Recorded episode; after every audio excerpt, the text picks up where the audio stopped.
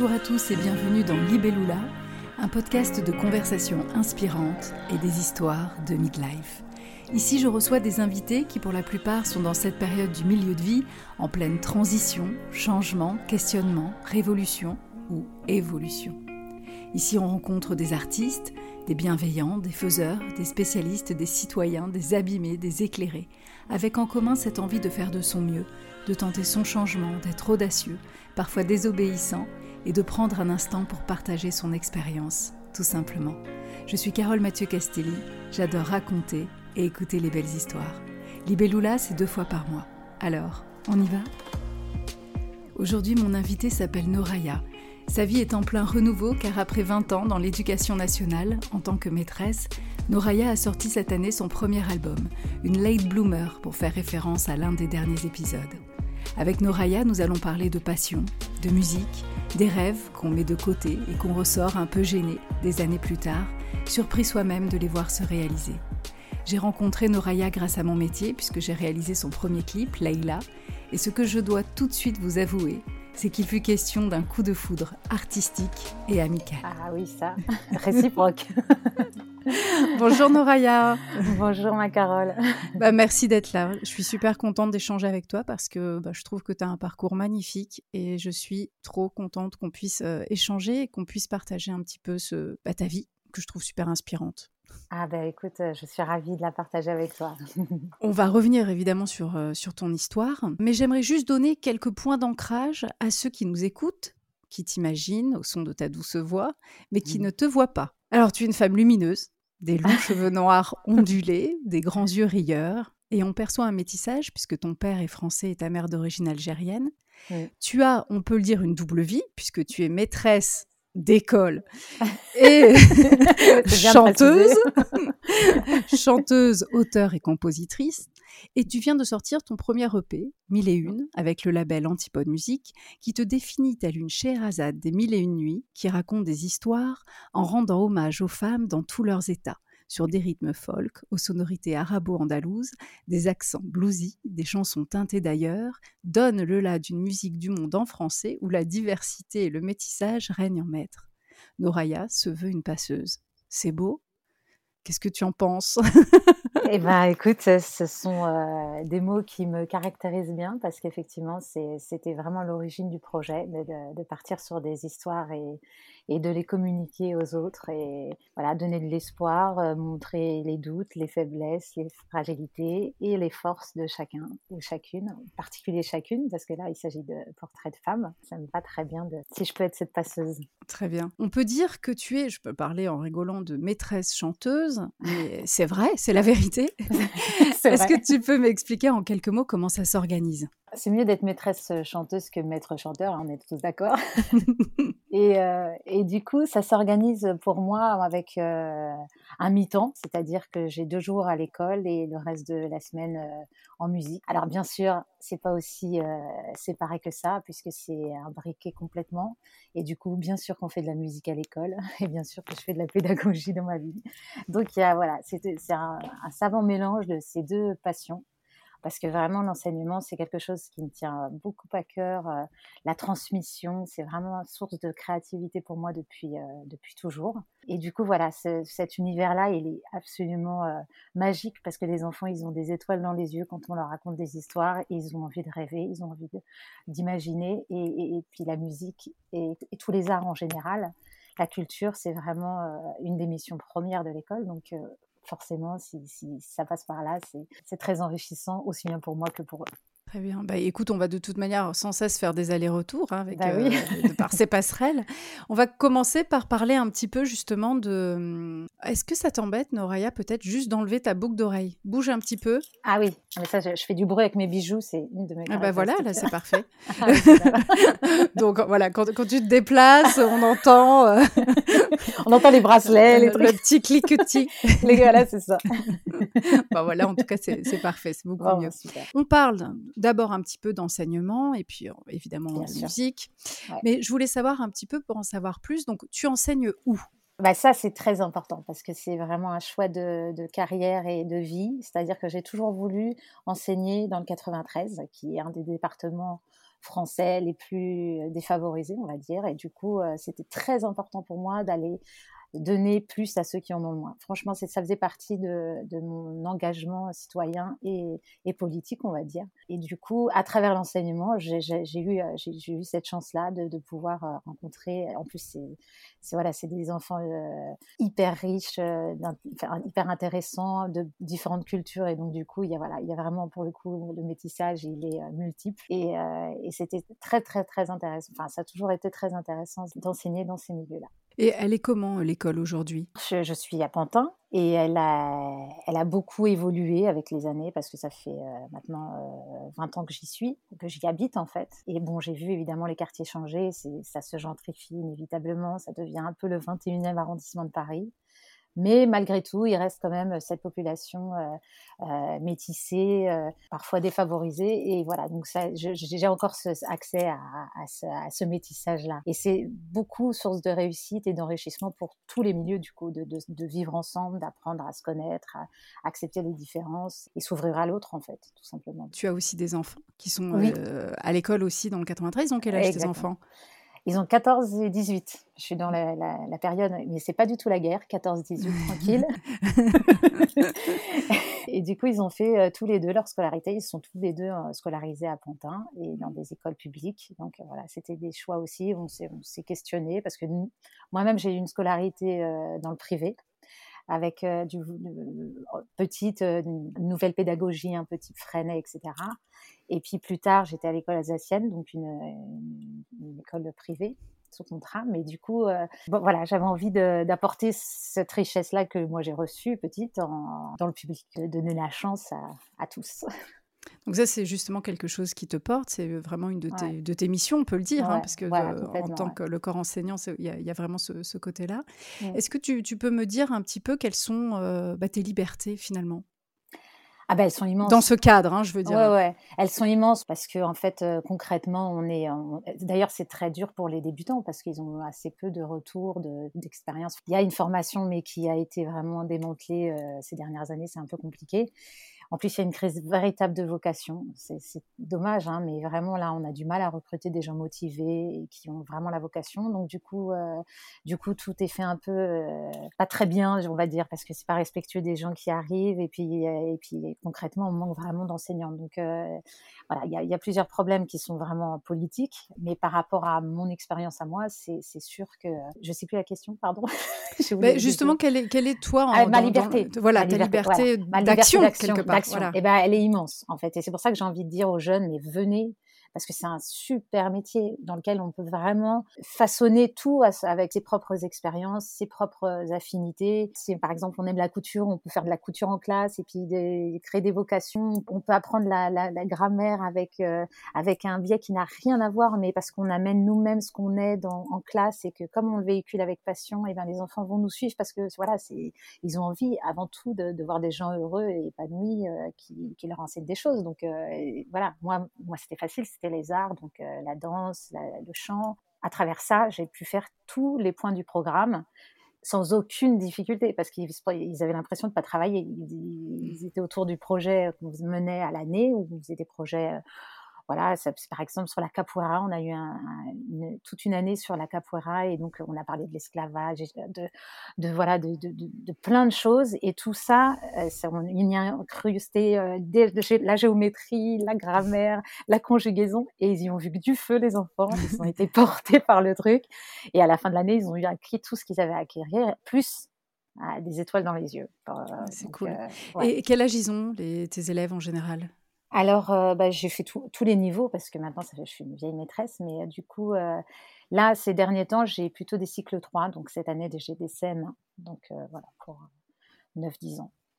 Et même en CM1, tu peux avoir cette liberté-là, tu peux enseigner justement avec des méthodes un peu parallèles? Ce qu'il faut, c'est voilà, séduire les parents aussi, parce qu'il y a beaucoup de parents qui sont finalement très très inquiets parce que l'école est source d'inquiétude, parce qu'ils n'ont pas eu une scolarité apaisée ou parce que euh, ils ont les notes les rassurent ou parce que voilà et, du coup il faut voilà tranquilliser un peu tout le monde pour euh, leur dire mais vous inquiétez pas vos enfants apprennent c'est des, des ils apprennent pas comme des entonnoirs qu'on remplit, ils apprennent comme des individus, futurs citoyens. Donc, il faut leur faire confiance et, et, du coup, effectivement, même si ça passe pas par les notes, ça passera par autre chose. C'est vrai qu'avec tout ce qui s'est passé cette année d'un point de vue politique, c'est vrai bah que ça peut attiser encore plus les peurs, puisque quand on n'est pas dans l'enseignement, on n'entend que le côté négatif. Exactement. Et sans parler politique, justement, la nomination de Papendiaï chez vous, enfin chez toi, c'était quoi? Ça représentait quoi?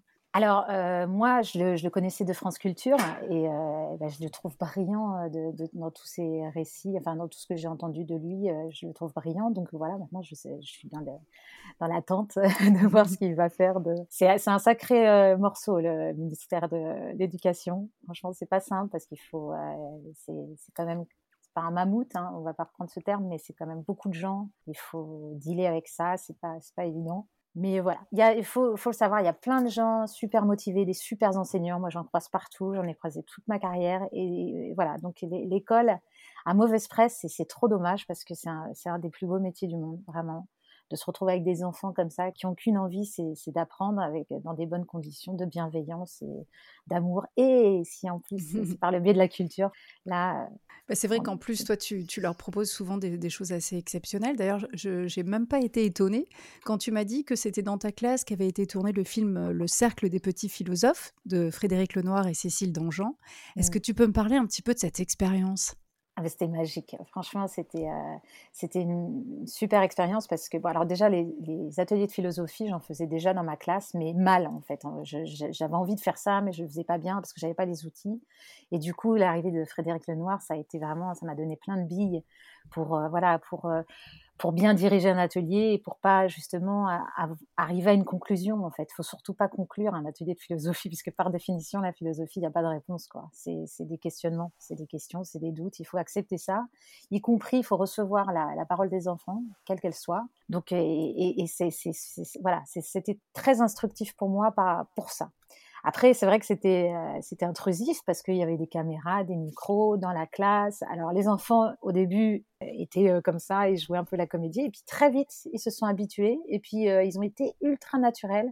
Et Cécile Dangean a été magique aussi de, de finesse et de douceur et du coup elle a fait des images splendides. Ils sont magnifiques les enfants, ils sont naturels, ils sont vraiment comme comme dans la vraie vie quoi. Donc si vous savez pas ce que c'est que le métier d'enseignant, il faut voir ce film parce que vous voyez exactement la fraîcheur des enfants qu'on a tous les jours. Quoi. Et si on est réceptif, eh ben c'est voilà, un cadeau tout journalier. Donc pour ceux qui n'auraient pas vu euh, le film, en fait, donc euh, Frédéric Lenoir et donc cette réalisatrice sont, vous ont accompagné pendant plusieurs mois et ont euh, vraiment fait des ateliers de philosophie avec des, petits. Qui, ils avaient quel âge? Ils étaient en CM1 aussi? C'était non CE2, c'était un double niveau CE2 CE1. D'accord. Et du coup, qu'est-ce que, qu'est-ce que dans, dans cette expérience, quels sont les mots d'enfants qui, euh, qui t'ont le plus surprise ou bouleversée ou étonnée? Est-ce que tu as, tu as quelques exemples? J'ai un exemple, oui, sur l'amour notamment. on est tombé sur, euh, une classe qui croyait pas du tout en l'amour. C'est drôle parce qu'ils étaient petits quand même. Et euh, avec Frédéric, on étonné, on s'est dit, mais quand même, si à cet âge-là, on ne croit pas à l'amour, à quel âge on y croit? Et, euh, effectivement, ils avaient que des expériences négatives de parents qui se, voilà, qui se disputaient, qui se déchiraient, qui étaient jaloux. Et du coup, on se disait, ah, c'est, voilà, ça nous a étonnés. Mais en même temps, il fallait recevoir ça et il fallait pas du tout le juger. Il fallait pas chercher à transformer euh, leur vision de l'amour, c'était c'était la leur. Et puis aussi, ce qui est très fort, euh, c'est parler de mort aussi avec les enfants, parce que finalement, on a tendance à vouloir les protéger, à leur dire non, non, ça n'existe pas, alors que bien sûr qu'ils sont pas bêtes, hein. c'est des, des, individus euh, très intelligents, il faut leur, leur laisser la parole et on s'en rend compte. Et effectivement, la mort, depuis leurs trois ans, ils se posent des questions sur ça. Donc c'est très enrichissant d'entendre des paroles d'enfants. Ces deux thèmes, ça m'avait ça, impressionné. Et du coup, tu as totalement intégré la philosophie dans ton programme, j'imagine. Voilà, voilà. Ah, vrai. On va revenir maintenant sur, bah, sur ton parcours.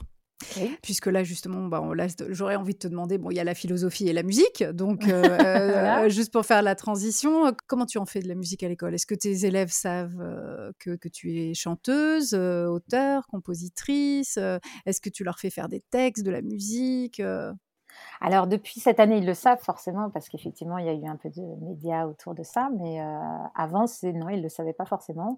Après, j'en faisais. Alors dès que je jouais euh, juste de la guitare, c'était fantastique. J'étais comme une princesse qui arrivait sur mon cheval blanc.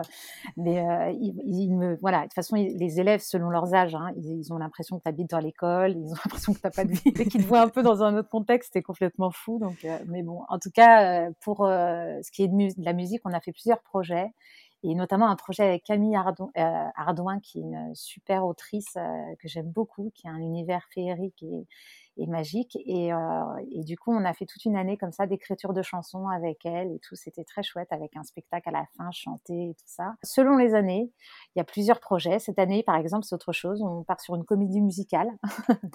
Donc euh, là, j'ai la chance d'avoir un binôme euh, qui me remplace les jours où je suis pas là et qui est comédien aussi, donc euh, qui a une, comme une double vie comme moi. Ouais, c'est super. Vous êtes bien trouvé. C'est un peu euh, exceptionnel parce que ils font musique avec moi et théâtre avec lui. Et du coup, euh, on a fait une comédie musicale qui est partie de leurs euh, propres écrits. Donc avec deux classes, on a échangé.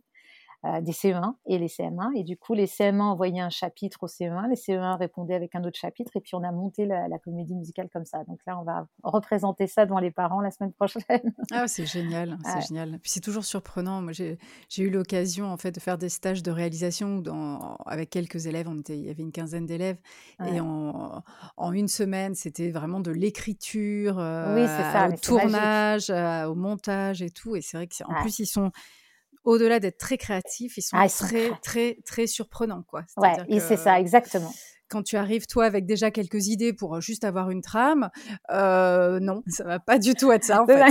bah oui, c'est ça. Là, un autre, un autre des projets qu'on a fait cette année là, c'est un court métrage qui a été présenté au festival euh, côté court à Pantin, donc il y a un festival euh, un peu connu du court métrage. Et c'était génial parce qu'on est parti avec un peu des idées parce qu'on avait préparé ce, ce, travail-là.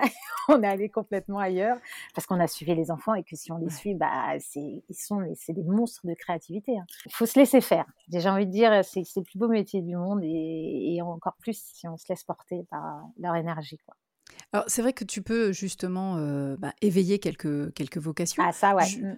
Et juste un petit conseil, quand on est parent, et on va revenir justement sur euh, ton enfance à toi, mais quand on est parent et qu'on aimerait euh, donner cette chance à un enfant de faire de la musique, après, bon, bah aujourd'hui, parfois ça peut être compliqué parce qu'il est mal tombé sur un premier professeur, parce qu'il préfère être sur la tablette, parce qu'il il a une grosse flemme.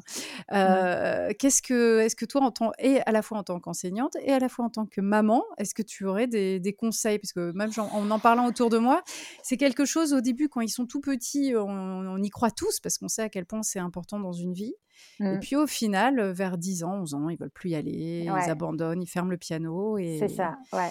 Et voilà. J'ai deux, avis, en tant que parent et en tant que maîtresse. En tant que maîtresse, euh, bah voilà, une maîtresse qui fait de la guitare, par exemple, ça crée des vocations. Je sors la guitare au mois de septembre, au mois à la fin du mois de septembre, il y a tous mes élèves qui veulent faire de la guitare. Donc euh, il y a quand même un truc de mimétisme et de d'envie et tout ça.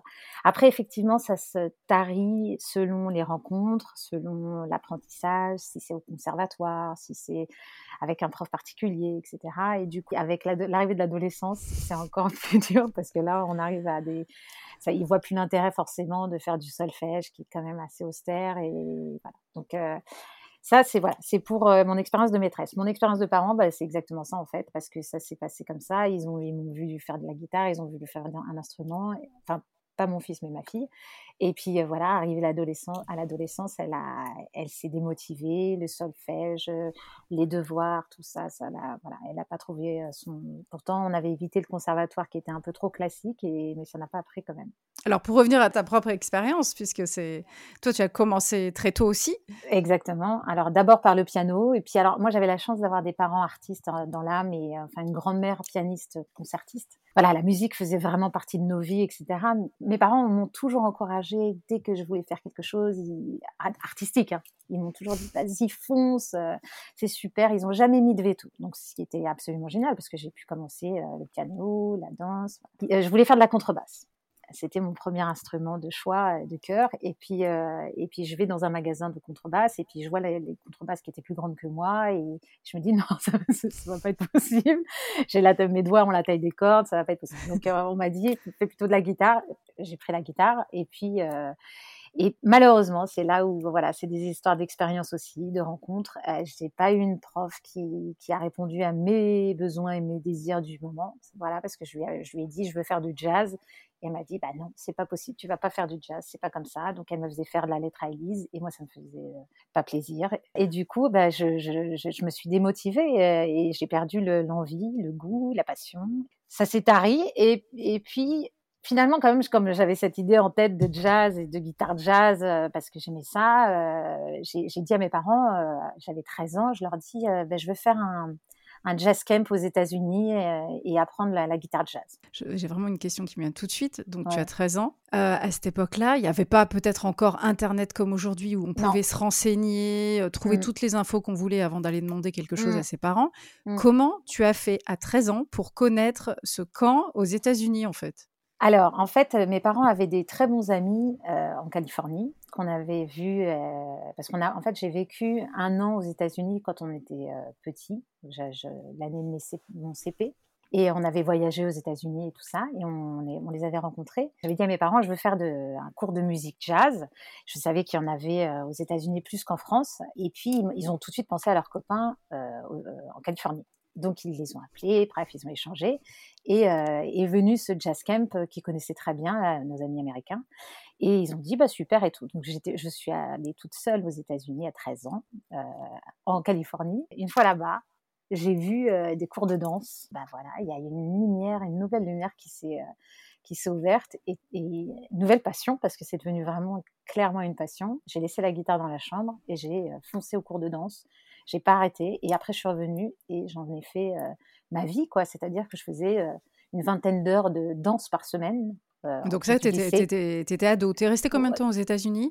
Je suis restée, là, pour ce stage-là, c'était deux mois. Enfin, j'étais deux mois aux États-Unis et un, le stage, c'était un mois, je crois. D'accord. Et, ouais. et après, c'est en revenant en France que là, voilà, j'ai pu lâcher la danse, mais du tout, du tout. Par contre, j'ai lâché la guitare et je l'ai retrouvée sur le tard.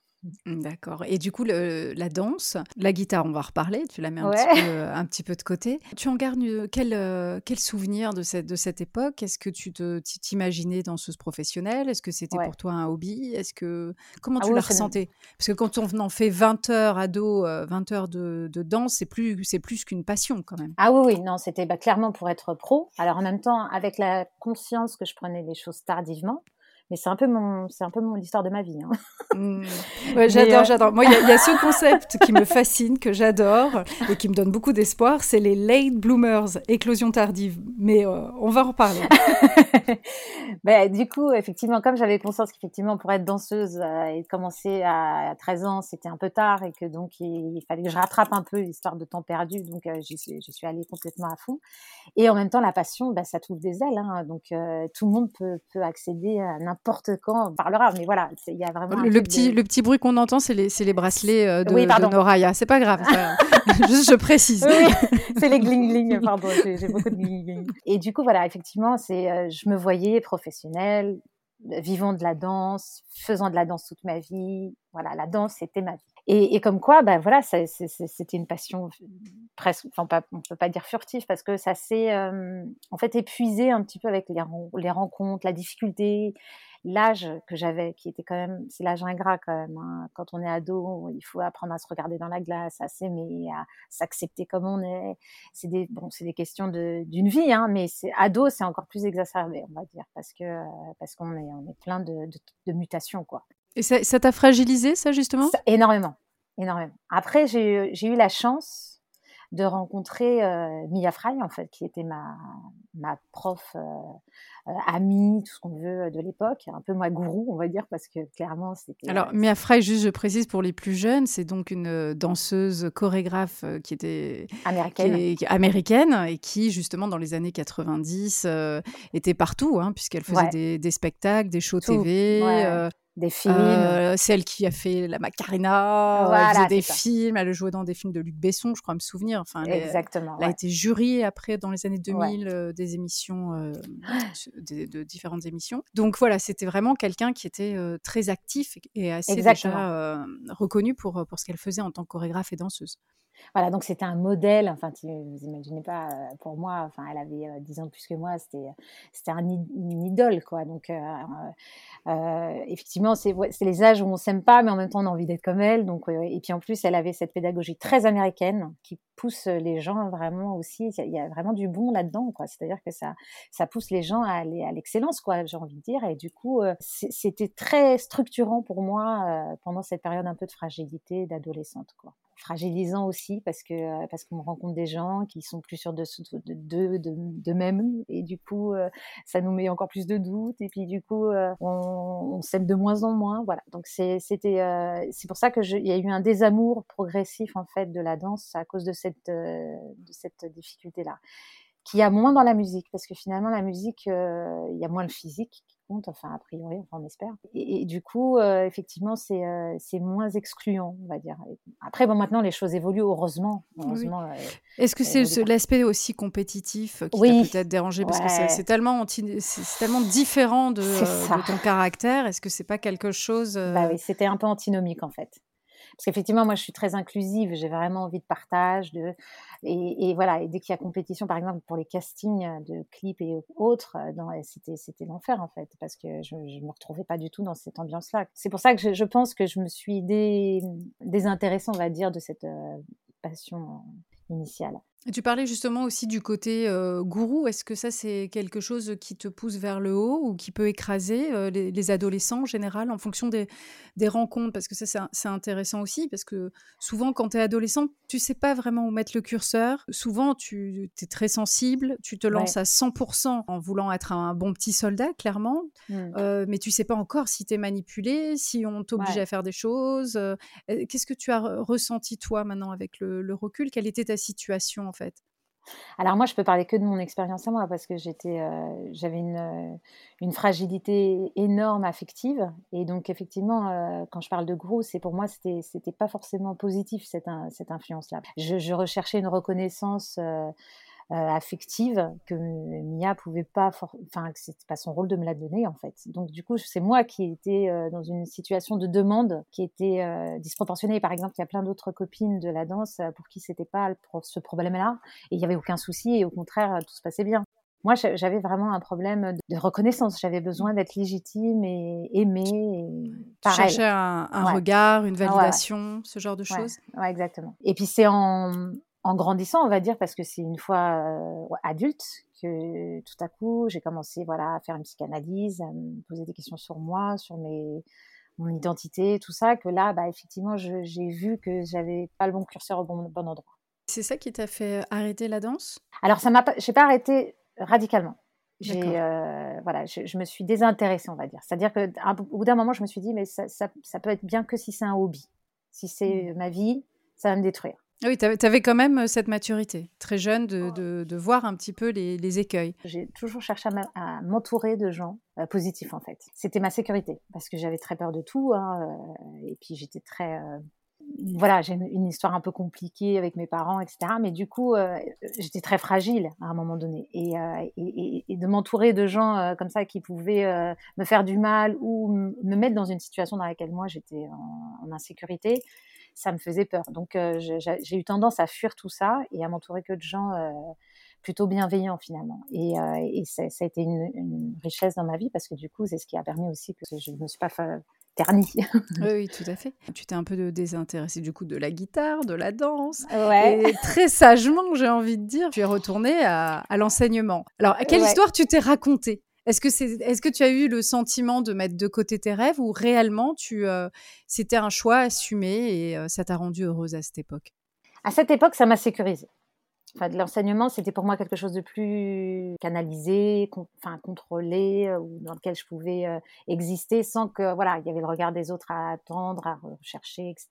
Donc moins une question existentielle de reconnaissance qui me, qui me fragilisait beaucoup. Et du coup, j'avais besoin de cette sécurité-là à ce moment-là pour, pour me, me, consolider, on va dire, pour me finir en fait, parce que j'étais en, pleine euh, mutation encore. Et une fois que voilà, la boucle est bouclée, que je me sens à nouveau euh, solide, bien ancrée euh, dans ma vie et puis épanouie, bah là, tout à coup, voilà, les, passions peuvent ressurgir et, je peux aller vers de l'artistique parce que l'artistique, c'est plein de doutes, plein de, d'insécurité, de, choses comme ça. Mais là, maintenant, j'ai les épaules pour le faire, quoi. Je ne les avais pas à 20 ans. Ce qui est intéressant, voilà, c'est que donc à 20 ans, tu, fais cette formation de, bah, d'enseignante, tu mmh. enseignes.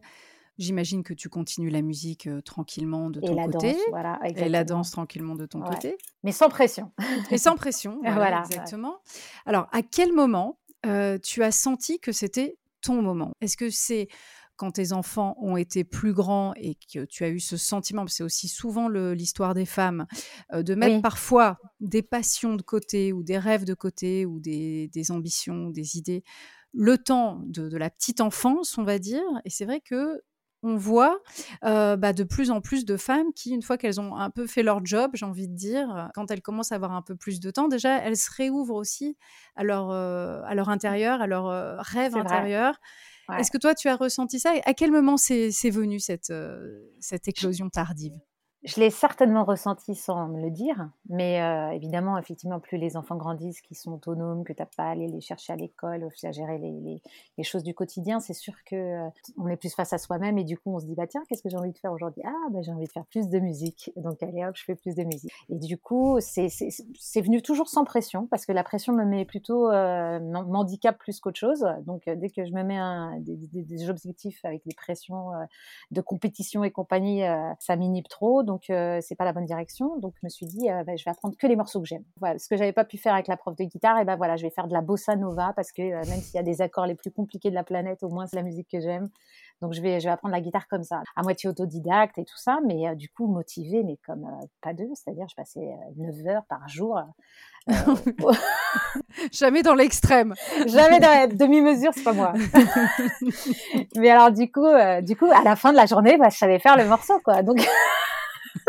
c'est comme ça que j'ai, euh, je me suis remise euh, à la, vraiment intensément à la musique. Et puis au bout d'un moment, je me suis dit, bah c'est super de jouer de la musique dans son salon, mais il y a un moment, euh, la musique c'est aussi du partage. Donc j'ai envie de le jouer avec d'autres et j'ai envie de, de Une fois que tu avais plus de doigts, c'est 9 heures de je vais, je vais mutualiser, je vais aller trouver des partenaires. c'est ça exactement. Et, et du coup, bah voilà, progressivement, j'en arrive à jouer dans des bars avec des copains et puis avoir un cachet parce que voilà, on avait on demandait des cachets parce que je jouais du coup avec des pros. Et puis après, progressivement, et eh ben, j'ai rencontré aussi des gens, et notamment Fatou, euh, qui est une amie, qui m'a dit, mais attends ma chérie, il faut pas que tu t'arrêtes là, hein, il faut que tu ailles plus loin et tout ça. Donc elle a, elle a fait germer dans mon esprit. Alors, où est Fatou? Fatou Mia, c'est une, une grande amie à moi que j'ai rencontrée par l'école. J'étais maîtresse de son fils, mais en même temps, comme je suis, tu l'as compris, un peu maîtresse maman, euh, forcément, voilà, pendant un an, j'ai, j'ai 22 enfants en plus. Quoi. Et du coup, on s'est rencontrés par l'école. Et puis, il se trouve que cette Fatou-là, c'est la sœur d'Imani, l'artiste Imani, magnifique, admirable. Et euh, elle a été sa manageuse pendant 10 ans. Donc, elle était vraiment dans le milieu de la musique, euh, voilà, l'émergence et tout ça. Et, quand elle m'a dit ça, bah, forcément, euh, ça, ça, a fait germer une petite graine dans la tête, du, au fin fond du crâne. Et puis, et puis, au bout d'un moment, je commence à me dire, bah ouais, mais peut-être que je peux croire à cette, à cette vie-là parce que finalement, ça me fait tellement plaisir de, chanter, de faire de la musique et, encore plus devant un public. Et ben, pourquoi pas euh, se lancer un peu plus euh, à, fond là-dedans. Quel a été le moment, la rencontre, euh, la soirée, le déclic où tu passes justement de, des choses qui se mettent tout doucement en place, de ces bars à quelque chose bah, qui devient encore plus professionnel, c'est-à-dire la signature avec un label et la vraie vie d'artiste qui commence? Tout ça, c'est des histoires d'amour, hein, parce que voilà, bon, je parlais de Fatou, mais après Fatou m'a fait rencontrer euh, Yacine Bouzidi, le directeur du label euh, qui m'a signé, qui était aussi le label de mon frère, parce que mon frère est musicien professionnel, saxophoniste de jazz, et donc ils ont une branche jazz dans leur euh, dans leur label. Et puis voilà, donc par des biais différents, on, a été amené à se rencontrer avec Yacine, et ça a été un voilà un coup de cœur amical, pareil, tu connais, hein, ce qui nous est arrivé. Du coup, ben voilà, c'est de fil en aiguille, sans rien me promettre et sans rien signer, on a eu une relation comme ça musicale. Je lui ai chanté mes chansons, mes premières chansons, et il m'a dit de tout jeter à la poubelle. Direct. Et en même temps, ça m'a euh, challengé carrément parce que je me suis dit, bah ouais, bah vas-y, allez, je jette tout et je recommence. Qu'est-ce qui est reproché à, ces premières chansons? Bah, Il m'a dit une phrase, je me rappellerai toujours de cette phrase, il m'a dit, bah, jamais Jacques Brel il chanterait ses premières chansons. Et du coup, c'est, bah, voilà, je, me suis dit, bah, c'est pas grave, euh, on, y va, on continue. Et puis, euh, et puis je pense qu'il a été charmée par cette énergie que j'avais, parce qu'effectivement, euh, je pense que c'est ça qui m'anime dans la vie. Je suis, je, je suis passionnée euh, et, et, du coup, je, je, je, véhicule des choses euh, autour de cette passion qui sont positives et qui sont euh, dynamiques. Et du coup, il s'est dit, ah bah attends, moi j'ai plein d'artistes qui, on leur donne ça, et ils font rien. Toi, on te donne rien, mais tu fais tout.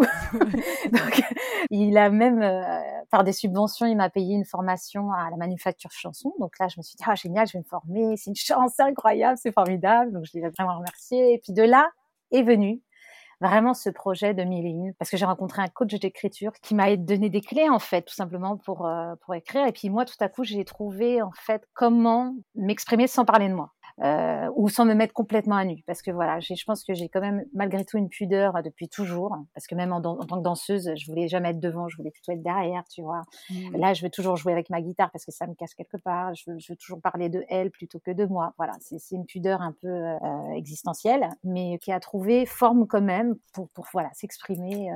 Parce que pour ceux qui ne t'auraient pas encore entendu, euh, Mille et une, en fait, c'est l'histoire de plusieurs femmes. C'est-à-dire mmh. à chaque chanson, finalement, on rentre dans, dans une vie, dans un univers, et tu nous racontes bah, de différentes, bah, différentes histoires. Alors la première qu'on a pu entendre et que j'ai pu partager ah, d'un point de vue image avec toi, on va en parler de, de quelques-unes de ces femmes, mmh. c'est Leïla. Oui. Alors Leïla, Leïla, le thème de Leïla, c'est quelque chose de très fort. Donc tu vas peut-être nous dire un peu le, la part d'autobiographie et la part de, de fiction là-dedans puisqu'on parle de métissage, de transmission et d'héritage. Mmh. Alors c'est qui Leïla? C'est tout à fait mon double tutélaire, hein, on va pas se mentir. c'est une jeune femme qui, euh, qui ne connaît pas ce pays, l'Algérie, qui fait partie d'elle, qui coule dans ses veines, qui se voit sur sa tête. Et, mais euh, voilà, elle est, euh, elle est dans un fantasme de ce, de ce pays et de ses origines. Voilà. Surtout que, bah alors pour parler de moi, parce que finalement c'est quand même très autobiographique, euh, ce pays, je le connaissais pas parce qu'il y a eu une histoire très très compliquée de ma mère avec l'Algérie et puis de l'Algérie avec la France plus généralement. Et du coup, euh, du coup, quand ma mère est arrivée en France, euh, voilà, faut savoir qu'elle a été torturée, que ses, parents sont morts pendant la guerre, notamment mon grand-père est mort à Sétif en 45, assassiné par l'armée française. Donc quand elle avait deux ans, donc voilà, c'est un passé très lourd qui fait que voilà, le rapport à l'Algérie pouvait pas être simple. Et quand, euh, quand elle a épousé euh, mon père et qu'on est né, en Algérie, c'était vécu comme le drame parce qu'elle avait été mariée à son cousin. On, l'a pensé stérile alors que justement, elle, ne voulait surtout pas d'enfant parce que c'était un mariage forcé.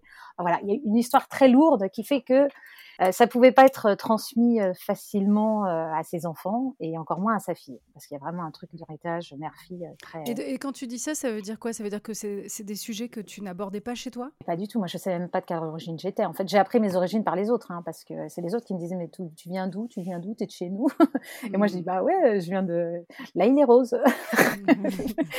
c'est des choses qui qu'on apprend avec le regard des autres et, qui te renvoient. Et puis on posait pas des questions parce qu'on dit pas à notre mère bah on vient d'où? Parce que c'est pas des choses, enfin, on sait pas comment le dire. Du coup, je l'ai appris finalement vraiment, enfin, l'Algérie, j'ai compris hein, qu'il y avait un truc euh, avec l'Algérie, mais j'ai su son histoire que quand j'avais 18 ans, parce qu'elle a, elle a écrit un mémoire et que j'ai pu lire.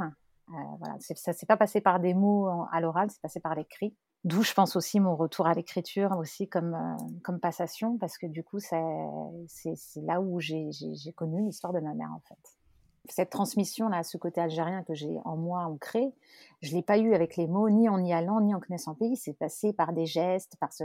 Ma mère, quand elle m'engueulait, elle m'engueulait en arabe, des choses comme ça, tu vois. Des... Mmh. Voilà, c'est des, euh, c'est des, c'est des petites choses où le couscous, il y avait le couscous tous les dimanches, ou la musique, euh, le, la radio rail euh, mmh. qui, qui est allumée. Donc il y a des choses comme ça qui faisaient que bah, ça faisait partie de moi, mais pourtant je, je connaissais rien. Est-ce qu'elle y est retournée, toi, quand tu justement avant tes 18 ans? Oui, on y a été en fait enfant, j'avais 6 ans, 5 et 6 ans, et on y a été deux années de suite, mais pas du tout dans la famille. On était à l'hôtel, euh, c'était pas une retrouvaille euh, familiale. Au-delà de l'artiste, je pense qu'il y a beaucoup de gens qui, euh, qui se reconnaissent. Je trouve que tu es une poète, vraiment. et je trouve que ce qui est très fort dans tes chansons, c'est que c'est elles sont courtes, mmh. Mais chaque mot est important. Et effectivement, quand tu disais tout à l'heure, quand tu, tu, parlais de quelques paroles, quand tu dis ton métissage de ce mélange écorché désiré. Mmh. Depuis toujours, Leïla, tu fais des détours. Je trouve que cette phrase, elle tue en fait. cette ambivalence entre l'écorché, le désiré et le, ce qu'on se raconte et ce qu'on sait mais qu'on ne veut pas voir. C'est tellement complexe et tellement bien résumé en, deux lignes. Bah, C'était passionnant hein, cette phase d'écriture. En plus, j'avais bon, j'étais en relation beaucoup avec euh, Yacine qui me faisait des retours et, et du coup, c'était vraiment euh, très riche. Euh, d'avoir aussi un, regard extérieur. Et les premiers textes que je faisais, c'était très pédagogique finalement. C'était trop, trop explicite, tu vois, et trop dans, dans l'idée de, de vouloir euh, voilà, raconter des choses telles qu'elles étaient. Alors qu'en fait, ben, quand tu parles de poésie, tu me touches beaucoup parce que je trouve ça tellement magique, euh, les gens qui arrivent à sortir juste les mots qu'il faut, à, retirer des choses pour laisser euh, l'essentiel. C'est un gros travail. La simplification, c'est très compliqué, mais en effet, euh, tant mieux si j'y suis arrivée un petit peu, en tout cas. c'est cool. De ce que j'ai pu euh, lire, oui, et ce que j'ai pu entendre, oui. Juste pour, pour revenir sur Leïla, on parlait de, du retour en Algérie. Est-ce que toi, tu es retournée en Algérie? Pas depuis mes six ans. C'est, Mais je pense que ma fille, va m'y faire retourner parce qu'elle me laisse pas tranquille. D'accord. et elle elle me fait bouger mes lignes comme euh, je pense euh, les grands-mères à la mère, à la fille et Saint-Esprit.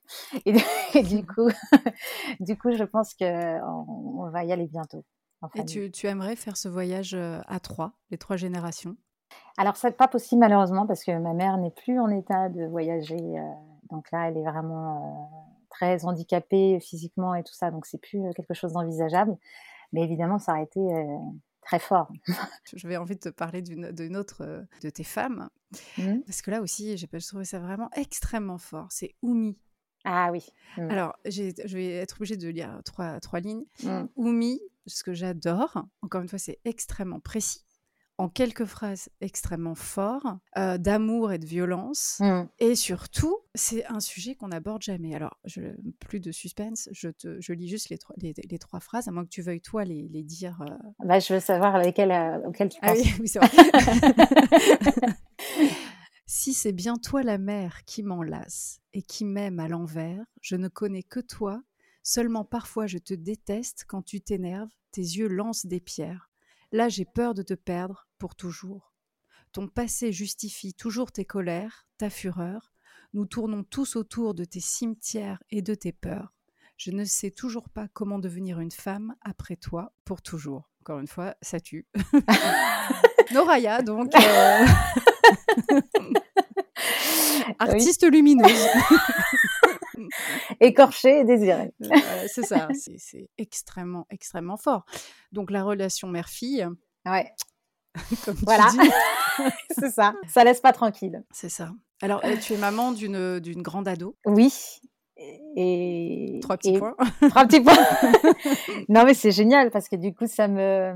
Je, suis dans le défi de, de garder euh, le contact, le lien, de comprendre euh, l'état dans lequel elle est, les mutations qu'elle vit, et tout en, en relativisant aussi, parce que voilà, c'est vrai que nous, bah nous en tant qu'adultes, on, a des certitudes, peut-être euh, parfois un peu trop, et, et, du coup, quand on, quand on est dans la provocation, les émotions, la filiation, et ben, ah, on n'a plus du tout l'objectivité. En tout cas, moi, je suis plus du tout maîtresse avec elle et patiente. Du coup, voilà, elle me fait bouger mes lignes, et euh, mais dans le bon sens du terme. Je pense que voilà, j'ai fait la paix avec euh, avec toutes ces, ces douleurs grâce à elle en fait. Elle connaissait ton l'histoire de sa famille, elle? Ah bah alors à l'inverse du coup de, ce, de le silence dans lequel j'ai grandi, j'ai voulu faire complètement l'inverse avec euh, mes enfants.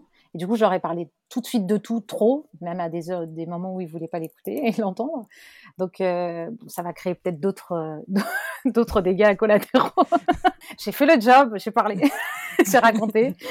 mais mais c'est vrai que de toute façon, on fait tous des erreurs, on fait jamais. on fait on fait surtout ce qu'on peut ce qu'on peut exactement. Et de notre mieux. Et de notre mieux. Et je pense que ça, il... mais les enfants l'ont très bien compris. Puis après, j'ai fait aussi un travail sur moi euh, pendant des années. J'ai rencontré un homme formidable qui est vraiment une véritable colonne vertébrale euh, dans la vie euh, de tout. C'est ma troisième jambe. et du coup, du coup, il me stabilise comme un tabouret. Je parlais donc de poésie. non, ça va pas du tout. C'est beaucoup, c'est pas assez romantique. C'est une nouvelle forme de romantisme. Non, voilà, c'est ça. Voilà, moi, c'est les rencontres hein, qu'on fait dans la vie. Euh, et puis, encore une fois, voilà, les gens euh, qu'on rencontre euh, et qui nous font du bien et, qu'on garde auprès de nous dans notre sphère intime et du coup, qui font que on va vers, vers du mieux. Et après, on peut donner nous-mêmes du mieux. Et voilà, je te parlais de cercle vertueux, mais c'est ça, c'est vraiment plus, voilà, on est, on est entouré de, d'amour, plus on va pouvoir en donner aux autres. Et, et moi, franchement, je pense que là-dessus, je suis comblée d'amour, donc j'en ai plein à donner. C'est cool, bah, c'est beau à entendre en tout cas. Tes femmes, elles te choisissent ou tu les choisis? Ça dépend desquelles. Il y en a qui, qui m'ont choisi parce que parce que la société euh, me rappelle à l'ordre de voilà de certaines choses euh, injustes, euh, irréversibles qu'on n'a pas envie d'entendre ni de voir et donc. Mais tu parles par exemple peut-être de Violaine. Oh, voilà. Est-ce que tu peux en, dire deux mots? Violaine, c'est c'est l'histoire d'une d'une femme sous emprise qui et ça va jusqu'au féminicide en fait. Pour moi, c'était juste inenvisageable en fait d'être maltraitée ou d'avoir des violences ou des jusqu'à la mort, c'était c'était inaudible. Et, du coup, j'avais envie d'en parler et en même temps, euh, voilà, de comprendre, enfin, d'avoir de l'empathie, de, de, je sais pas comment dire, de de t'intéresser à elles et peut-être de, de, ne pas les oublier. Voilà. Et avec euh, ton outil à toi, de, de les faire euh, vivre, exister. Exactement. Et une mmh. très belle phrase encore, je me permets de, de, la citer, parce que je trouve à chaque fois que c'est très juste et très beau. La nuit, elle n'a plus le temps de le désirer, il l'oblige à l'aimer. Mmh. Je trouve que c'est très fort aussi. Bah oui, c'est vrai que c'est euh, malheureusement euh, voilà, alors heureusement on en parle euh, plus maintenant et effectivement par rapport aux générations d'avant, c'était pas des sujets qui étaient évoqués. Il y avait une violence faite aux femmes quotidienne et jamais dénoncée. Et puis là, voilà, il y, a des, il y a des éléments qui font que la société en parle, qu'on commence à dire les MeToo, les, les choses comme ça. Donc tant mieux. Après, c'est jamais assez, hein, parce que c'est quand même euh, très compliqué de faire bouger euh, les choses euh, à grande échelle. Mais voilà, en tout cas, au moins, on en parle. Et alors, Violaine, le prénom de Violaine est venu parce que, en fait, en tant que maîtresse, un jour, on faisait des, des tu sais, des charades pour, avec les prénoms de la classe. Et puis, alors, donc, la maîtresse, c'était le point cardinal, la première lettre de l'alphabet, voilà. Et puis, j'avais une Violaine dans la classe et, et quand on est venu son tour, j'ai dit, ben, on arrête de jouer. parce que je me suis dit en fait c'est un nom mais qui porte deux choses mais tellement atroces. Ah oui non mais c'est terrible en fait. Le viol et la haine. Donc je me suis dit bah voilà comment illustrer cette histoire là si c'est pas si c'est pas comme ça. Est-ce que euh, est-ce que toi il y en a une qui te touche plus particulièrement de tes héroïnes du, du quotidien? Alors oui, c'est Lisa, mais parce que je trouve que c'est la plus, euh, c'est celle qui, a le plus d'amour lumineux, on va dire, qui d'espoir ou de ou de, de positif, quoi. Donc euh, oui, mais alors après, c'est la plus simple. Finalement, elle est presque un peu enfantine. Enfin, en termes de, il n'y a, y a, pas des phrases euh, fortes euh, comme celles que tu citais, parce qu'il y a moins de souffrance et du coup, forcément, c'est la souffrance qui fait écrire des mots euh, durs. Là, c'est plus l'amour et l'amour, c'est difficile de l'écrire en fait. Mais finalement, ce qui te touche, c'est quelque chose, voilà, de pur où tout, tout est possible encore. Voilà. Tout est à écrire. Exactement. Mais c'est celle qui m'a demandé le plus de travail parce que j'arrivais pas du tout à trouver les mots. C'était toujours trop simple, toujours trop. En fait, c'est difficile de dire euh, de dire les choses quand elles sont belles. En fait, de, décrire l'amour vraiment à l'état pur. Enfin, c'est euh, difficile de mettre des mots dessus. Mais finalement, quand on est heureux, c'est difficile de trouver des mots pour décrire son bonheur. Tu. Tabouret, c'est quand même tout naze. bah, tu vois, c'est pas à la hauteur de ce que tu, euh, tu ressens. Bah, c'est sûr, c'est sûr. Euh, j'espère, en tout cas, j'espère pour lui. Est-ce que pour toi, en tout cas, comme justement tu as pris le temps, comme tu disais, hein, d'avoir euh, peut-être, je sais pas si c'est les mots que tu ressens, d'avoir cette chance de pouvoir à un moment t'exprimer au-delà de ton cercle, de, tes élèves, c'est déjà mmh. énorme. Hein, chaque année, d'avoir 25 petits bouts de chou, c'est énorme comme, comme expression et comme passation. Est-ce que pour toi, ta chanson, elle est forcément engagée, une parole citoyenne. Non, mais j'ai pas du tout envie, par contre, d'être dans une revendication de quelque chose un peu politique ou autre. Ou, enfin, je me sens pas du tout la légitimité en tant qu'artiste de faire ça. Par contre, je peux, dans mon quotidien, en étant maîtresse de, des enfants et de leur donner chaque année à tous la même chance, là, voilà, mon engagement politique, il est vraiment là, quoi. Qu'est-ce que tu imagines pour euh, la suite? De continuer cet équilibre? Tu penses que tu as besoin des deux ou est-ce que tu as ah envie de, oui? Ah oui, non, je pourrais pas être vivre sans en fait, hein, c'est sûr. J'ai cité évidemment quelques-unes de tes, de tes phrases, de tes textes, de tes mots, et je n'ai pas pu les chanter, hein, bien sûr, ni les faire écouter en musique. Vraiment, j'invite tout le monde à, à te découvrir, euh, à écouter, parce que oui, tu, on a parlé la démo, mais il y a la musique qui va avec ces mots, et c'est indissociable. Le mmh. voyage est encore plus spectaculaire. En tout cas, vraiment mille, mille, mille merci. Mille et un, euh, merci. C'était mille et un merci, voilà, j'ai essayé. et euh, bah, c'était trop cool de, t'entendre et de partager ce moment avec toi. Est-ce que tu, tu peux nous chanter un petit extrait ou pas, ou c'est galère? Avec la guitare? Comme tu veux. Allez.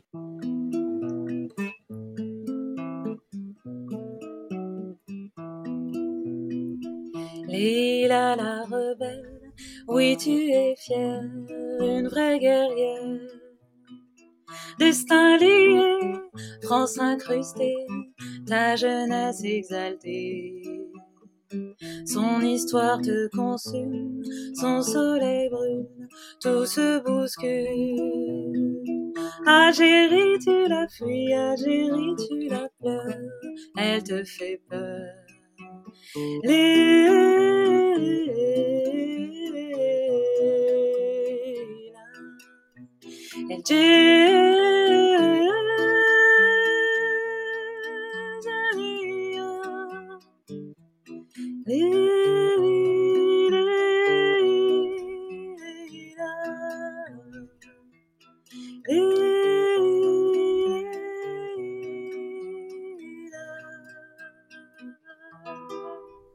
Bon, bah merci beaucoup Nora, c'était super cool en tout cas. Tu es une très belle artiste et, euh, vraiment, c'est, tu fais du bien pour de vrai. Ah.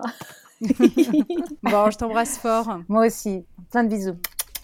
Voilà, j'espère que l'épisode vous a plu. Je vous invite à écouter dans la foulée mille et une pour continuer à vous laisser envoûter par Noraya. Et bien sûr, n'hésitez pas à vous abonner au podcast, à laisser un avis 5 étoiles, c'est très important, vous le savez, pour continuer. Alors merci d'avance pour le soutien et les partages. L'épisode a été réalisé par Macam Film et la musique Takayama composée par Niwell. Encore merci pour votre écoute, je vous embrasse et à très vite.